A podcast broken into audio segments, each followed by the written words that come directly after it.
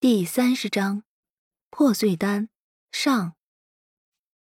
沈月雪眼见李方涛坚定的神色，心中也有些钦佩。这是个有魄力的人，能拿得起放得下，此人当为英才之辈。沈月雪又细细的看了看眼前的丹方，略一思索，才问道：“我可是能问问，这丹药到底有何功效啊？”这是一粒破碎丹。李方涛沉默了一会儿，才沉重的说道：“听了这话，花香的神色突然出现了一丝凝重，居然是这个丹药，有些担心的看了沈月雪一眼。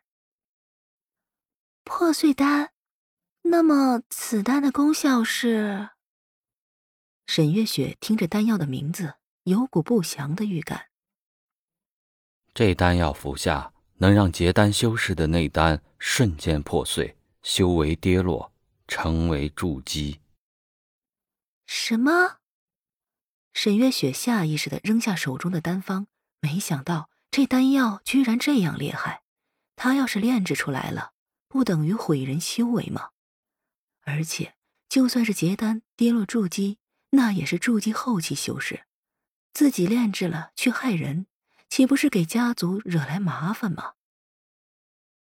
小姑娘，你不要怕，这丹药不是用来害人的，是我自己要服用的。我去！沈月雪不经思考，这两个字脱口而出，实在是这前后的情节转换的太快了。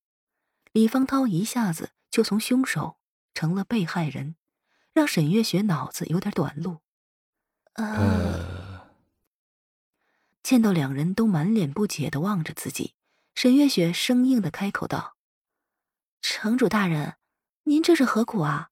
结丹不易，您就是不满意，也没必要走这条路啊。”沈月雪一阵插科打诨，果然成功的让两人转移了注意力，只是两人面孔有些扭曲，不知道是该笑还是该生气。不是你想的那样，我不是，呃，事实是，反正就是，我经历过一场厮杀，在这过程中内丹出现了损伤，这些年我都在想办法修补，但是根本行不通，最后只能试试这个碎丹重塑的法子了。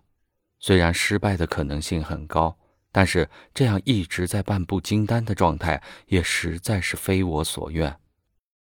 本来很伤感、很严肃的一件事儿，让沈月雪一搅和，愣是变得有些喜感。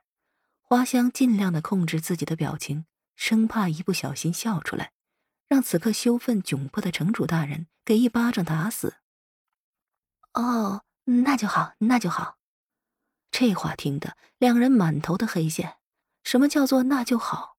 这是安慰人啊，还是挖苦人呢？真心听不出来。我再次提醒城主大人，这丹药十分难炼制，您确定？即使材料浪费了，没有成丹，你也不会和师傅计较？沈月雪不放心的又问了一遍。李方涛沉住气，无数次的对自己说，对方只是个小女孩，不能发表，这才挤出苦笑道：“我确定，只要尊师肯帮忙炼丹，不管结果如何，李某感激不尽。”对李方涛来说，这小姑娘的师傅几乎已经是最后的希望了。他这些年鲜少的在昌运城内，就是去四处寻访能炼制这丹药的丹师，却没有一个敢接这份差事的。李方涛明白，一方面是因为这丹药难炼制，非炼丹大师没有把握能炼成，一般人不敢轻易尝试；另一方面，他们也怕自己在碎丹之后后悔。反过来找他的麻烦，何苦为自己找不自在？所以几乎所有人都拒绝了他。其实李方涛本已经放弃了，这才回了昌运城。可是没想到绝地逢生啊，在这里碰到了能炼制八品丹药的沈月雪，此刻自然就像抓住了救命稻草一样，降低了要求。只要沈月雪肯为他炼丹，成与不成？李方涛现在已经不像刚开始那样纠结了。这报酬，李方涛见沈月雪答应下来，想要赶紧商量好酬劳，生怕有什么变故，价格说好了，到时候就不反悔了。沈月雪也不傻，怎么会不知道李方涛的小心思？嗯，报酬的事情不着急，等丹药炼好了再说。这话花香听了，暗中竖起了大拇指。这小姑娘真是英明，现在不说报酬，等到时候丹药在手，什么条件李城主会不答应呢？其实沈月雪想的是，丹药炼制成功了还好，到时候什么都好说；万一失败了，也有个缓和的余地。反正自己又没要钱，这没出息的想法，十月要是知道了，肯定又得狠狠的鄙视他一顿。